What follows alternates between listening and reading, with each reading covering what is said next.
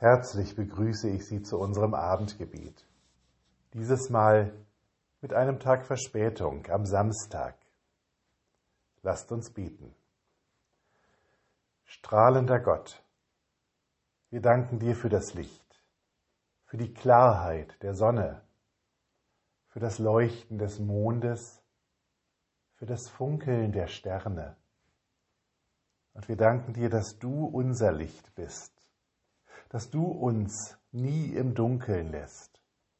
Immer wieder schaffst du neues Licht, das uns aufgeht. Welche Dunkelheit auch immer uns zu verschlingen versucht, du durchbrichst sie mit deinem Schein. Dafür loben wir dich und preisen dich.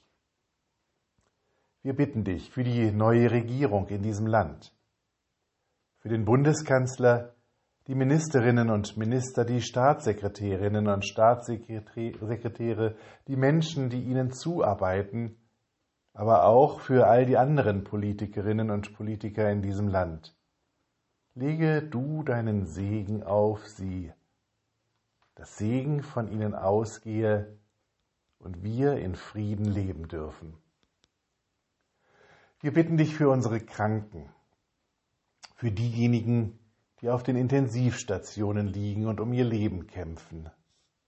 Sei du ihnen ihr Halt im Leben und im Sterben.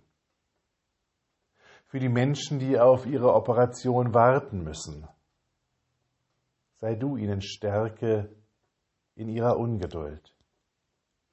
Für alle, die fern der Heimat behandelt werden müssen oder zu denen niemand kommen darf, die alleine sind sei du ihnen Bruder und Vater. Wir bitten dich für uns. Herr, bleibe bei uns, denn es will Abend werden und der Tag hat sich geneigt. Lasst uns gemeinsam beten. Vater unser im Himmel, geheiligt werde dein Name, dein Reich komme, Dein Wille geschehe wie im Himmel, so auf Erden.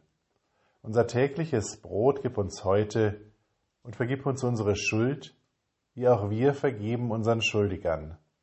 Und führe uns nicht in Versuchung, sondern erlöse uns von dem Bösen, denn dein ist das Reich und die Kraft und die Herrlichkeit in Ewigkeit.